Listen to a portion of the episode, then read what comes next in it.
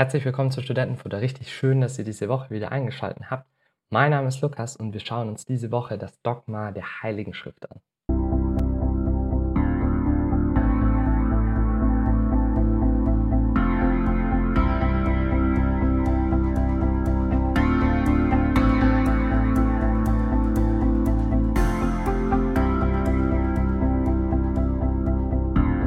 Wir sind jetzt am Ende unserer, ähm, unseres kleinen Vorbereichs der Dogmatik angekommen, nämlich am Ende der Fundamentaltheologie, nachdem wir uns in den letzten Wochen die Offenbarung Gottes angeschaut haben und den Glauben Gottes angeschaut haben, gucken wir uns jetzt die Heilige Schrift oder das Dogma der Heiligen Schrift an, was damit so ein bisschen die Grundlage für alles weitere, was wir über Gottes Existenz und über die Erlösung und über die Menschheit und so, was wir darüber denken werden, basiert im Endeffekt als auf diesen drei Dogmen und die bieten diese Grundlage und die stellen im Endeffekt die Weichen, wie wir was gewerten, äh, gewichten, wie wir bestimmte Perspektiven einordnen. Und deswegen ist es total wichtig, dass wir uns die jetzt anschauen. Und da reiht sich jetzt die Heilige Schrift eben in die Dogmen der Offenbarung und des Glaubens ein, weil die Offenbarung hier sagt, okay, woher wissen wir, ähm, wo Gott zu uns gesprochen hat? Und dann im äh, Dogma des Glaubens überlegen wir eben, okay, wie reagiert jetzt der Mensch darauf? Und die Heilige Schrift ist im Endeffekt, wenn man es dogmatisch definieren will, eigentlich nichts anderes als der Ort, wo maßgeblich Gottes Offenbarung niedergeschrieben wurde, wo sie gesammelt wurde, wo sie heutzutage noch vorzufinden ist. Und dementsprechend bekommt die Heilige Schrift eine wirkliche Bedeutung und ist zentral. Und man merkt, dass es richtig, richtig ähm, äh, immer wichtiger wird, allein schon daran, wenn man zum Beispiel schaut, wir lesen ja, ähm, oder ich lese Wayne Grudem ja als äh, Zusatz eben für diese Serie und er nennt ja seine Dogmatik sogar schon biblische Dogmatik. Und selbst Leonhard geht eigentlich an jedes Dogma so ran, dass er als erstes mal die biblischen Belege und eine biblische Grundlage dafür legt, worum es in dem äh, Dogma geht und dann erst in die weitere Diskussion der einzelnen Themen reingeht. Also wir sehen schon richtig, okay, die biblische Grundlage ist eine total wichtige. Und dementsprechend gibt es jetzt diese, dieses Mal in diesem Dogma einiges zu sagen und ich freue mich richtig, damit euch reinzugehen. Und vermutlich werden wir das auch aufteilen in ein paar, äh, in ein paar Folgen, weil wir wollen uns äh, verschiedene Sachen angucken. Wir gucken uns an, okay, die Bibel ist äh, nicht vom Himmel gefallen, deswegen werden wir uns die Entstehung angucken, den sogenannten Kanonisierungsprozess. Wir fragen uns ähm, auch diese Frage, okay, Gottes Wort ist irgendwie inspiriert was bedeutet das jetzt? Wie wirkt Gott in seinem Wort? Wie hat er das jetzt, ähm, also wie hat er das hervorgebracht? Äh, wie sehr ist Gott damit in Verbindung? Und wir schauen uns nochmal grundlegende Wesensmerkmale der Heiligen Schrift an, die zentral für unseren Umgang als Christen sind und auch zentral sein werden für die Art und Weise, wie wir jetzt äh, dann in den nachfolgenden Wochen auch äh, Theologie und Systematik hier betreiben wollen auf dem Kanal. Genau, die, die Bibel ist nun mal nicht vom Himmel gefallen. Und genau deswegen müssen wir uns also natürlich angucken, okay, wenn das Gottes Wort ist, ähm, wo ist es überhaupt gerechtfertigt? Ähm, die Bibel ist ja eben kein einziges Buch, was von einem Autor zu einer bestimmten Zeit geschrieben wurde, sondern es ist äh, durch äh, viele Jahrhunderte hinweg zusammengesammelt worden. Es besteht aus insgesamt 66 Büchern ähm, und ist unterteilt in das Alte und Neue Testament. Ähm, es hat eine total lange Geschichte, ungefähr so 1500 Jahre Entstehungszeit, was schon richtig krass ist. Und das stellen sich natürlich total viele Fragen. Was gehört eigentlich alles dazu? Was ist eigentlich wichtig?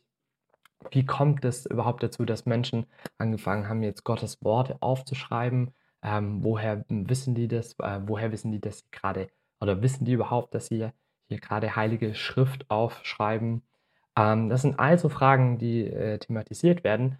Und äh, wir wollen da reingucken und äh, uns anschauen, okay, wie ist die Heilige Schrift entstanden? Wie ist dieser Kanon entstanden der Schriften, wo wir sagen, da, die sind von Gott inspiriert, die sind autoritativ, die sind von Gott eingegeben und dementsprechend ähm, als Grundlage tauglich für unser theologisches Nachdenken und für unser Leben als Christen dann selber.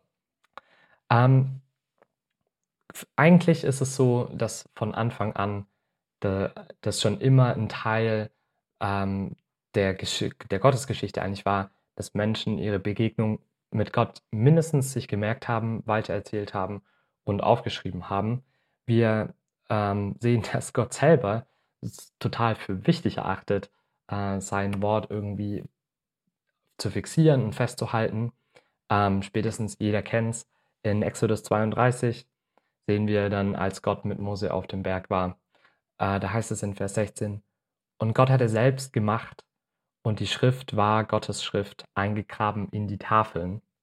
Und dann wird eben diese, ähm, genau, wird eben, werden eben diese Tafeln von Mose gesammelt. Ihr kennt sie alle, die zehn Gebote.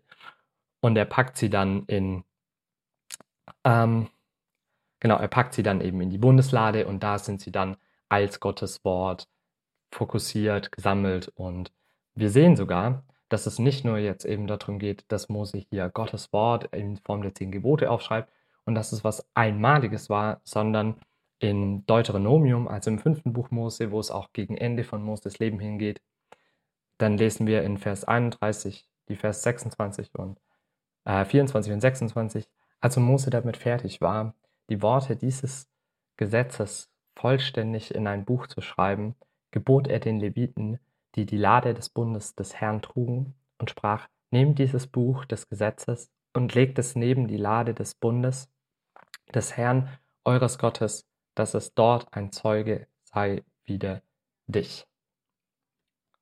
Also wir sehen, Mose schreibt plötzlich irgendwie Dinge auf, er schreibt Gesetze auf, er schreibt seine Geschichte auf.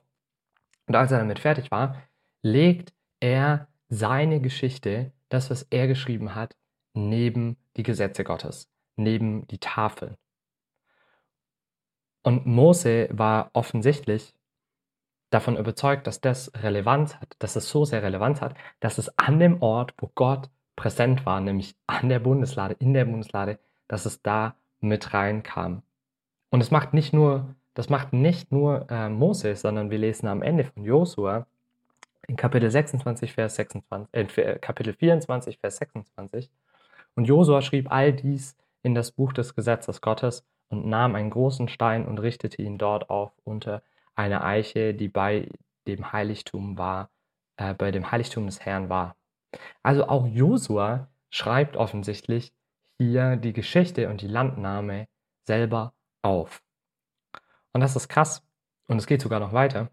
Wir lesen dann nach der Richter, also nach Josua kommt dann die Richterzeit äh, was jetzt nicht so das beste Kapitel ist äh, für, die, für die Israeliten. Und nach den Richtern, der letzte Richter, der uns dann genannt wird, ist äh, Samuel. Und wir lesen in 1 Samuel 10, Vers 25. Samuel aber tat dem Volk das Recht des Königtums kund und schrieb's in ein Buch und legte es vor dem Herrn nieder. Und Samuel entließ das ganze Volk, ein jeder in sein Haus. Also offensichtlich sind diese drei ähm, motiviert dazu, diese Dinge aufzuschreiben und die festzuhalten, die passiert sind und die auf die Existenz Gottes schließen und äh, die Dinge, die sie mit Gott erlebt haben und die Gott ihnen offenbart hat, die schreiben sie auf, damit sie für die nächsten Generationen gehalten werden. Und das ist total wichtig, weil wenn wir in andere Stellen im Alten Testament schauen, die tun das, also die drei tun das, obwohl sie wissen, dass Gott ihn eigentlich, und Mose selber sagt es in, im fünften Buch Mose in Vers, äh, Kapitel 4, Vers 2 und in 12, Vers 32 nochmal, ähm, hey Leute, ihr sollt gucken, dass ihr nichts zu dem Wort Gottes hinzufügt. Also auf der einen Seite äh, verbietet Mose praktisch den Israeliten und allen anderen eigentlich im Gesetz und sagt, das Gesetz verbietet, dass Dinge hinzugefügt werden und gleichzeitig sind sie äh, dabei, irgendwie Geschichten aufzuschreiben und Dinge aufzuschreiben, die in ein Buch zu packen und die zum Wort Gottes, zum Gesetz Gottes hinzuzufügen. Und da sehen wir, dass die Autoren, also Josua und Samuel und Mose, durchaus motiviert waren und überzeugt davon waren, dass wir das, was sie aufschreiben, dass es Gottes Worte sind und dass es eine Berechtigung hat, da hinzugefügt zu werden, weil es Gottes Worte sind und damit nicht ihre eigenen Worte zum Gesetz Gottes hinzugefügt werden, sondern es ihre, also, sondern es Gottes Worte sind, die da eben dazugehen. Und dieser Prozess des konstanten Fortschreibens und des Sammelns, ähm, das sehen wir, dass es dann in den Chroniken und auch in den Propheten einfach immer weitergeführt wird, bis zu ungefähr einem Zeitpunkt von 435 vor Christus. Und das ist total interessant, dass praktisch dieses konstante Fortschreiben und das konstante ähm, wir sehen das als von Gottes Geist eingegeben und würdig an, um es aufzuschreiben und zu sammeln, dass das irgendwann ein Ende findet und die Schriften, die dann nach 435 äh, entstanden sind, also die Makkabäerbriefe zum Beispiel oder das Judith-Buch ähm, oder die Weisheiten des Tobias ähm, oder Jesusia, das sind ja die sogenannten Apokryphen, die kennen wir vermutlich, wenn wir eine Bibel haben, wo die mit drin sind. Ähm, die sehen sich gar nicht als ähm, Schrift und sie selber zeigen eigentlich, was für einen großen Respekt sie vor dem Wort äh, Gottes haben, weil sie überhaupt nicht leichtfertig jetzt meinen, okay, wir sind jetzt auch, wir gehören jetzt auch dazu und keiner behandelt die Schriften, die nach 435 ähm, aufgeschrieben wurden, überhaupt in irgendeiner Art und Weise als heilige Schrift. Also wir lesen bei Josephus, dass er die zwar kennt, aber dass er eigentlich sich nicht mehr traut, irgendwie noch was Zusätzliches zum Wort Gottes hinzuzufügen nach 435. Und auch der babylonische Talmud, also ähm, die Auslegung der ähm, gelehrten Juden in der damaligen Zeit, äh, selbst der, äh, auch der pflichtet dem bei und sagt, okay, ähm, alles, was nach dieser Zeit entstanden ist, ist definitiv nicht ähm, heilige Schrift. Und das ist total wichtig, weil trotzdem diese ganzen, ähm, also diese ganzen Autoritäten, die der, zu der damaligen Zeit gelebt haben, um, also nach 435, äh, die waren alle davon überzeugt, dass ähm, aber auf jeden Fall noch jemand kommen wird. Also es wird noch ein Prophet kommen, der noch Offenbarung spricht. Also wir hatten das ja schon im Dogma der Offenbarung, dass diese Sehnsucht und dieses Erwarten herrscht. Und sowohl der babylonische Talmud als auch die Makkabäer-Bücher selber gehen eigentlich davon aus und warten noch auf einen neuen Propheten, der kommt, der wieder Gottes Wort autoritativ spricht. Und auch hier ist Jesus sogar ähm, vollkommen in Übereinstimmung.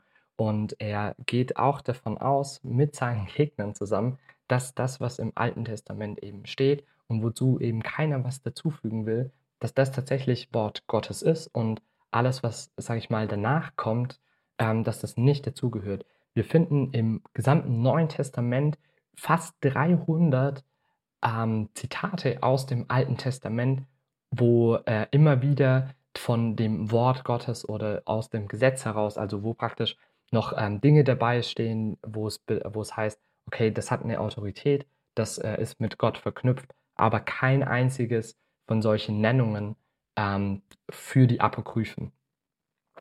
Und natürlich kann man sich jetzt fragen, okay, was hat es mit diesen Apokryphen auf sich? Und ich will da gar nicht so sehr ins Detail gehen, aber bei den Apokryphen ist es eben so, dass man ähm, im Großen und Ganzen sagen kann, okay, sie sind Teil der Schrift, weil sie jetzt nicht ganz unnütz sind und weil sie ein besseres Verständnis geben, äh, wie dieser Übergang zwischen dem Alten und dem Neuen Testament zumindest auf eine geschichtliche Art und Weise her funktionieren. Und wir sehen so ein bisschen auch im Einblick darüber, ähm, wie haben eigentlich die Juden nachgedacht zu der damaligen Zeit. Und das kann uns natürlich hilfreich sein. Aber was ganz klar festzuhalten ist und warum sie deswegen auch kein Teil der Heiligen Schrift sind ähm, und wo, also wo deutlich das mit der Reformation eigentlich nochmal geklärt wurde, ähm, ist zum einen, dass sie eben selber keine Autorität beanspruchen, ähm, eine Schrift des Alten Testamentes zu sein dass sie eben vom jüdischen Volk auch nicht so verstanden wurden und auch überhaupt nicht als Gottes Wort ähm, bezeichnet wurden oder man hat nie in Form, also man hat nie über die Apokryphen als Gottes Wort gesprochen. Ähm, weder Jesus noch die Autoren des Neuen Testaments ähm, sehen sie eben als heilige Schrift und sie halt, enthalten auch tatsächlich einige Lehren, die so ein bisschen äh, wack sind, sage ich jetzt mal, und so ein bisschen schief stehen und äh, jetzt nicht ganz mit dem einhergehen, was wir im Neuen Testament und in der gesamten Bibel eigentlich finden. Natürlich könnte man sich jetzt fragen, okay, ähm, wir, also wir haben jetzt geklärt, welche Teile irgendwie ähm, im Alten Testament dabei sind. Wir haben geklärt, dass sie sich als Heilige Schrift verstehen, dass sie sich durchaus bewusst sind, mit einem enorm großen Respekt sich dazu auch zählen, dass es jetzt keine leichtfertigen Entscheidungen waren, dass eigentlich relativ früh sich, ähm, äh, zumindest im, also im jüdischen Kontext, sehr, sehr früh eigentlich ein, einig war und klar war, okay, das sind Gottes, also das sind Schriften, die sind Gottes Wort und das sind Schriften, die sind nützlich, die denken darüber nach, die reflektieren das. Und das wurde eben nicht vermischt und es wurde eben auch nicht leichtfertig so genannt. Und für uns ist es einfach wichtig, dass wir nicht vergessen, dass der gesamte Kanon des Alten Testaments eigentlich immer einen ähm, Hinblick auf die, also das, das, dass wir das, das ganze Ding als Heilsgeschichte verstehen, dass wir diesen großen Blick, ähm, also dass wir diesen großen Geschichtszug in den Blick nehmen und dass wir verstehen, dass das Alte Testament eben deswegen Heilige Schrift ist, weil sie diese Grundlage und weil sie diesen ersten großen Teil der Heilsgeschichte eben transportiert, dass sie ähm, das Wirken Gottes in der Heilsgeschichte und die Taten Gottes dort sammelt, dort äh, dokumentiert und dass sie eben nicht nur diese, äh, diese Taten dokumentiert und äh, dass man Gott da drin eben kennenlernen kann, sondern dass sie auch diese Erwartung, die dann in ähm, Malachi kommt, dass, äh, dass sie das mit einschließt und dass sie eben für sich selber gesehen auf eine Ergänzung wartet und auf ein Fortschreiben und auf diese nächste Etappe innerhalb der Heilsgeschichte wartet. Und das ist dann eben das, wo wir sagen, okay, und an diesem Punkt kommt das Neue Testament jetzt hinein. Das Neue Testament wiederum, das umfasst jetzt im Endeffekt diese alle Schriften, die, das, äh, die diese letzte Heilsetappe im Fokus haben, also die Jesus Christus, sein Werk der Erlösung im Zentrum haben und dementsprechend eben beinhalten sie alle Schriften, die von den Aposteln geschrieben wurden, die ähm, eben in einer besonderen Art und Weise von Gott beauftragt wurden durch den Heiligen Geist, die Mittel auch hatten, eben diese Worte und die Taten von Jesus, die sie zum einen verbal natürlich in der Verkündigung weitergegeben haben, aber eben jetzt auch für die nächsten Generationen aufzeichnen und festhalten. Und das sehen wir, wenn wir ins Neue Testament schauen, dann in Johannes 14, in Vers 26, wo eben Gott sagt, aber der Tröster, der Heilige Geist, den mein Vater senden wird, in meinem Namen, der wird euch alles lehren und euch an alles erinnern, was ich euch gesagt habe. Das heißt, Gott rüstet die Jünger und die Apostel jetzt aus, das aufschreiben zu können, was in das Neue Testament hineinkommt.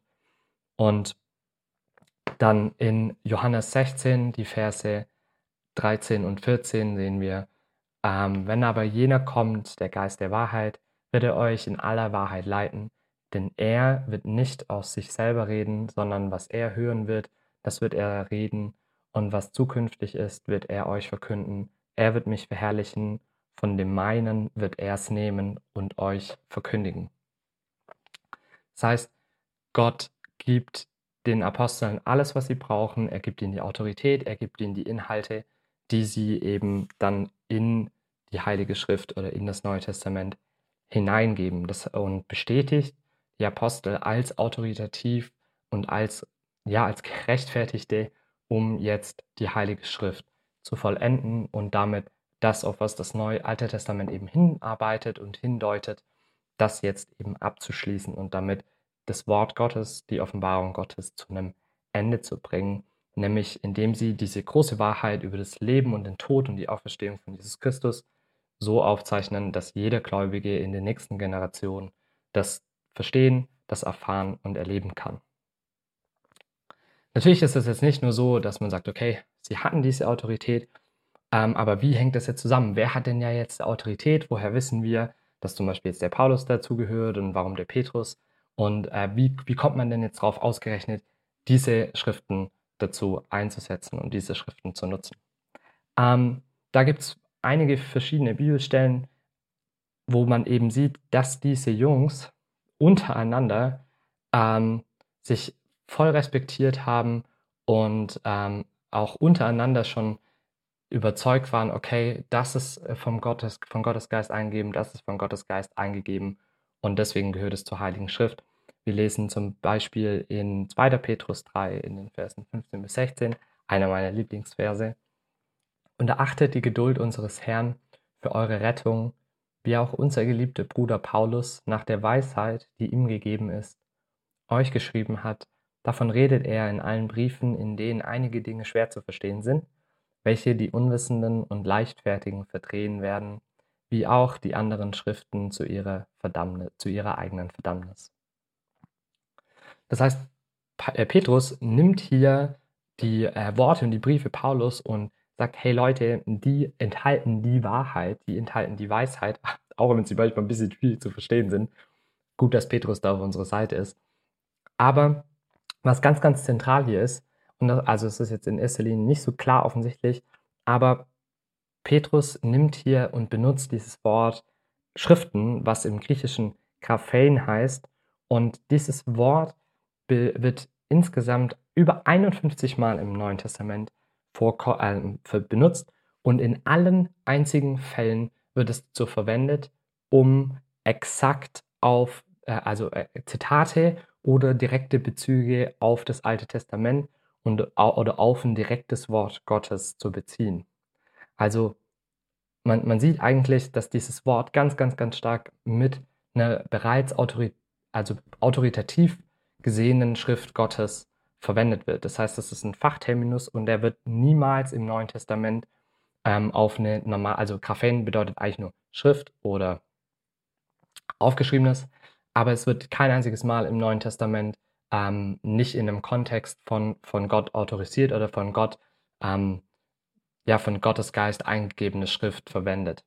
Und damit nimmt äh, Petrus hier ganz, ganz bewusst dieses Wort und, und bezieht es auf die Briefe von, von Paulus und autorisiert damit eigentlich die Briefe, ähm, die, die Paulusbriefe und sagt, hey, nee, das ist Wort Gottes. Das ist jetzt Teil, des, das muss Teil des Kanons werden. Und bei Paulus finden wir eine ähnliche Stelle, wenn wir in den ersten Timotheusbrief reingehen, in Kapitel 5, Vers 17 bis 18. Da lesen wir, die Ältesten, die der Gemeinde gut vorstehen, die halte man zweifacher Ehre wert, besonders die sich mühen im Wort und in der Lehre, denn die Schrift sagt, du sollst dem Ochsen, der da drischen, nicht das Maul verbinden und ein Arbeiter ist seines Lohnes wert. So was macht Paulus hier? Er, er rechtfertigt etwas, indem er die Schrift zitiert. Das ist super, daran sehen wir ein wichtiges Schriftprinzip. Da geht es äh, später auch noch ähm, in diesem Dogma drum, dass wir uns fragen, okay, wie legt man jetzt die Schrift eigentlich aus? Aber wir sehen hier nochmal was anderes, was ganz interessant ist. Und zwar, welche ähm, Worte zitiert hier Paulus eigentlich? Also er benutzt wieder das Wort Kaffein. Das heißt, es geht wieder um eine von Gottes Geist autorisierte, äh, autoritativ autorisierte Schrift. Ähm, und zitiert hier aus dem Alten Testament, du sollst den Ochsen, der da drischt, nicht das Maul verbinden. Aber er zitiert hier nochmal einen zweiten Vers, um das praktisch miteinander in Verbindung zu bringen und sagt, dein Arbeiter ist deines Lohnes wert. Der Witz ist, äh, dieses zweite Zitat, das stammt gar nicht aus dem Alten Testament sondern aus dem Lukas-Evangelium und zwar Wort für Wort, Grammatik für Grammatik exakt genau so. Und zum einen sieht man da dran, okay, Paulus und Lukas, die kannten sich offensichtlich. Wer die Apostelgeschichte gelesen hat, dem ist das ähm, ja nichts Neues. Aber wir sehen hier auch, dass, dass Paulus das Evangelium von Lukas als Wort Gottes erachtet und als äh, würdig, wirklich korrekt und sicher die Worte von Jesus hier wiedergegeben zu haben, denn, denn das ist ein Zitat, was äh, Jesus eben sagt und das findet man im Lukas-Evangelium. Ähm, Wen es interessiert, wer es nachlesen will, das ist Lukas 10, die Verse, äh, der Vers 7. Damit zeigt sich ein einziges, äh, ein entscheidendes und zentrales Kriterium eigentlich dafür, was jetzt im Neuen Testament und in den Schriften, die so entstanden ist in der Zeit, ähm, von, also autorisiert sind und zum Kanon dazugehören sollen oder nicht, nämlich dass äh, das Kriterium, dass die Autorenschaft direkt auf einen Augenzeuge von Jesus, also auf einen Apostel zurückzuführen ist, oder eben jemand, der so unmittelbar ähm, in, und in Absprache mit einem Apostel stand, oder dass der Inhalt so stark und so eindeutig und klar auf Jesus Christus hindeutet, dass, ähm, dass dann am Ende entschlossen wurde, okay, das ist auch Teil davon, weil es ganz klar de, ähm, die Heilstat von Jesus Christus besser verständlich macht. Ähm, genau, wie geht es dann? Das, also das ist im Endeffekt das eine entscheidende Kriterium. Natürlich könnte man sagen, okay, gibt es noch weitere, also gibt es dann eben noch weitere Schriften. Welche Schriften sind jetzt dann diejenigen, die ganz klar noch ähm, die Heilsgeschichte Gottes beziehungsweise die Taten von Jesus ähm, umfassen und verdeutlichen. Im Ende konkret geht es ja um den Hebräerbrief und um die Johannesoffenbarung. Ähm, da gab es ein bisschen Diskussion und das ist total wichtig. Man hat ja manchmal so das Gefühl, dass dieser Kanonisierungsprozess, da haben sich dann irgendwelche alten weißen Leute hingesetzt, dann gesagt, okay, ähm, wir entscheiden jetzt, was äh, gehört in die Bibel, was gehört ins Neue Testament und was nicht. Und vor allem, hm, ich habe ja vorhin gesagt, dass dieser ganze Entstehungsprozess, dass der äh, erst so 300, also so im, im 4. Jahrhundert, tatsächlich dann abgeschlossen wurde äh, auf dem Konzil von Karthago. Und da könnte man jetzt fragen, oh, das ist ja schon ganz schön lange her. Das sind ja 250 Jahre, nachdem die letzten Schriften geschrieben wurden. Wie kann das denn jetzt passieren? Ähm, woher wissen die denn überhaupt noch, was autoritativ ist und was nicht? Das ist eigentlich, eigentlich ist es ein, einfach zu kurz gedacht und man hat so ein bisschen den Teil der Kirchengeschichte weggelassen, äh, was nämlich in diesen 250 Jahren passiert ist. Weil wenn man reinschaut, dann findet man, ähm, also dann, dann ist klar, die Schriften, die in den Gemeinden, eigentlich in allen antiken Gemeinden gelesen wurden, die als von Gott eingegeben gelten haben, da waren sich eigentlich fast alle einig, ähm, bis auf so ein paar Schriften, wo man vielleicht eine gewisse Diskussion hatte. Aber es gab so einen grundlegenden Korpus, wo man eine flächendeckende Konsens hatte. Und das waren die vier Evangelien, das waren die Paulusbriefe, das waren die Petrusbriefe, das war die Apostelgeschichte, kam, war eigentlich relativ klar, weil die zu Lukas gehört. Das waren die Johannesbriefe. Ähm, dann äh, Jakobus war, okay, das ist der, der, der Sohn von, äh, also der Bruder von, von Jesus und er äh, und Jesus ist ihm äh, erschienen, deswegen passt das und Judas auch. Das heißt, diese waren eigentlich auch direkt mit drin, die sind direkt irgendwie auf Jesus oder auf einen Apostel oder auf ein Augenzeug von Jesus eben zurückzuführen. Ähm, und das Einzige, worüber man eigentlich groß noch diskutiert hat, waren eben die, der Hebräerbrief und die Offenbarung. Aber Leute, wenn ihr mal, also lest einfach mal die ersten zwei Kapitel des Hebräerbriefs. Jesus ist so, so tief im Zentrum des Hebräerbriefs. Und das steckt, äh, und das bringt eigentlich die Erlösungstat von Jesus so wunderbar zusammen, dass man sagt, okay, in der, also der, das fasst eigentlich so gut das zusammen, worum es im Neuen Testament geht. Und das ähm, ist stimmig, das mit aufzunehmen. Und die Offenbarung ist eben in dem Sinne, dass sie nochmal deutlich macht und zeigt, wie die Offenbarung, äh, also wie Gottes Wieder, äh, Jesu Wiederkehr kommt, das eben nochmal deutlich macht. Und so kann man eben auch deutlich zeigen, okay, es ist logisch, dass mit der Offenbarung auch die Offenbarung Gottes und der Kanon eben abgeschlossen ist. Spätestens, wenn man dann liest in Offenbarung 22, die Verse 18 und 19. Ich bezeuge allen, die da hören, die Worte der Weissagungen in diesem Buch, denn wenn ihnen jemand etwas hinzufügt, so wird Gott ihm die Plage zufügen, die in diesem Buch beschrieben, geschrieben stehen. Und wenn jemand etwas wegnimmt von den Worten des Buches, diese Weissagung, so wird Gott ihm seinen Anteil wegnehmen am Baum des Lebens und an der heiligen Stadt, von denen in diesem Buch geschrieben steht. Das heißt, Johannes, der die Offenbarung geschrieben hat, fügt hier am Ende nochmal hinzu und sagt, hey Leute, das ist tatsächlich Gottes Wort und wer das wegnimmt oder wer dazu noch was hinzufügt, der, äh, der wird Gottes Gericht äh, unterzogen werden. Und damit zeigt einfach er schon klar, okay, das ist von Gott eingegeben. Und dementsprechend wurde das dann mit in den Kanon aufgeführt. Und wichtig zu verstehen ist, diese ersten Listen, wo man, äh, also klar, das wurde 379 dann auf dem Konzil von Karthago final für alle gültig und klar gemacht, aber die Praxis war schon viel, viel früher. Diese vollständige Liste haben wir schon 30 Jahre davor und wir haben schon die ersten Listen, die eigentlich zu 90 Prozent deckungsgleich waren mit dem, was wir haben. Ähm, 160 nach Christus ist, glaube ich, die erste oder die älteste, die man gefunden hat. Das heißt, es gab da schon sehr, sehr früh einen Kon äh, Konsens und es ist eindeutig eigentlich, dass wir, ähm, also, dass wir wirklich die Schriften haben, die vom Gottesgeist autorisiert waren. Die, ähm, das Kriterium ist eigentlich eindeutig und lässt da keine Zweifel übrig auch wenn man schaut, okay, was ist denn noch so verbreitet gewesen in der Zeit in den, ähm, in den einzelnen Gemeinden, dann merkt man, okay, die Kandidaten, die es gibt, zum Beispiel das Thomas-Evangelium, ist total konfus.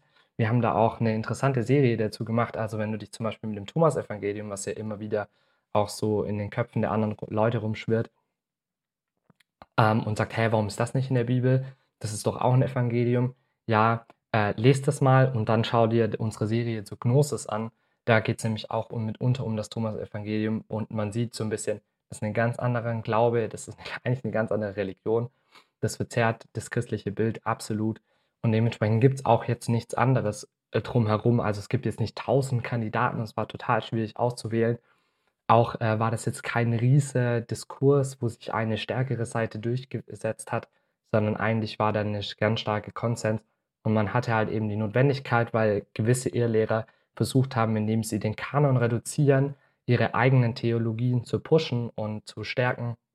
Und um das zu vermeiden, hat man gesagt, okay, wir müssen jetzt hier einen klaren Entschluss fassen und deswegen gab es dann das Konzil, wo man den Kanon abgeschlossen hat. Wichtig vielleicht am Ende noch festzuhalten ist einfach, dass wir, ähm, und Grudem ist da sogar ziemlich, ziemlich eindeutig und schlägt sogar vor zu sagen, ähm, dass wir nicht so bekannt sind, die Heilsgeschichte nur mit dem Abschluss des Kanons im Endeffekt als beendet zu sehen oder auch das Erlösungswerk von, Jesu, äh, von, von Gott und sein Heilsplan damit beendet zu sehen, sondern dass wir wirklich den, äh, diesen ganzen Prozess bis zum Fertigstellen der Heiligen Schrift ähm, sehen und das so ein bisschen auch erweitern und auch sehen, dass Gott dann erhebliches Interesse natürlich hat, dass seine Art und Weise und der Ort, wo er sich uns offenbart, dass es zuverlässig, dass es vernünftig geplant und geführt ist. Und wenn wir davon ausgehen, dass Gottes Wort inspiriert ist und dass Gott in diesem Entstehungsprozess beteiligt war, dann würde es auch total wenig Sinn ergeben, ähm, da jetzt plötzlich zu sagen, hm, ähm, äh, also da müssen jetzt Fehler passiert sein. Und wichtig ist eben auch zu sehen, es, an diesem Kanon hat eigentlich keiner mehr gezweifelt. Das ist eigentlich oft, also das ist eigentlich fix und das war irgendwie klar, das ist Gottes Wort, das hat Autorität und das ist gültig und ist eigentlich die Grundlage dafür. Also wir sehen sowohl in der Kirchengeschichte, äh, dass das ähm, geführt und geleitet von Gott war und dass auch Gott da dran ist, eigentlich sein Wort und sein Kanon in diesem Umfang eben zu bewahren und zu beschützen. Und ähm, Grudem natürlich, weil er einen besonderen Fokus auch auf der Bibel hat, zu Recht auch, gibt hier eben nochmal diese klare diese klare Ansage und sagt, hey, es ist wichtig, dass wir diesen Prozess verstehen, aber dass wir ganz klar auch sehen, dass Gottes Geist da drin gewirkt hat und dass das ein sukzessives Herausarbeiten und Klarstellen von den Büchern ist, die zu Gottes Wort gehören und eben da eine Klarheit zu schaffen, damit man eben das verlässlich und nützlich einsetzen kann. Und wie man das eben einsetzen kann, und ähm, wie jetzt genau eben die Bibel die, das Heilige Wort ist und äh, inspiriert ist von Gott, ähm, das wollen wir uns äh, in dem nächsten Teil einfach anschauen. Wir machen jetzt hier eine kleine Pause für diese Woche. Ähm, aber ich hoffe, dass ihr einfach jetzt ein, ein, gröberes Verständnis oder ein klareres Verständnis dafür habt, wie ist eigentlich die Heilige Schrift entstanden, wie ist dieser Prozess gekommen. Ich hoffe, dass ihr einfach, dass ihr sehen konntet und klar ähm, einfach erkennt, erkannt habt, dass Gott drin gewirkt hat, dass das jetzt keine leichtfertige Entscheidung war, dass es nicht einfach so nebenbei mal passiert ist oder irgendjemand aus so einem Sammelsurium dann sich seine Lieblingssachen rausgepickt hat, sondern dass es von Gott ein von Gott geführter Prozess war und der wirklich abgeschlossen und vollendet jetzt ist. Ich hoffe, es hat euch gefallen. Äh, lasst gerne einen Kommentar da. Ich, ihr merkt schon vielleicht den einen oder anderen Schnitt. Ähm, ich bin leider immer noch ein bisschen krank ähm, und ich erspare euch meine Huste. Und ich hoffe, dass ihr ähm, motiviert seid, dass ihr Spaß habt. Ähm, schreibt mir gerne, ob ihr euch das was bringt, ob ihr ähm, das, äh, genau, und äh, was ihr so denkt zu den, äh, zu, genau, zu den einzelnen Dogmen. Falls ihr Fragen habt dazu, schreibt sie gerne in die Kommentare oder schreibt uns direkt eine E-Mail. Wir freuen uns immer über Feedback. Und bis dahin wünsche ich euch eine schöne Woche und wir sehen uns das nächste Mal, wenn wir in diesem Dogma weitermachen und uns angucken, wie ist Gottes Wort überhaupt inspiriert und was sind eigentlich so diese Wesensmerkmale und die Eigenschaften des Wortes. Bis dann.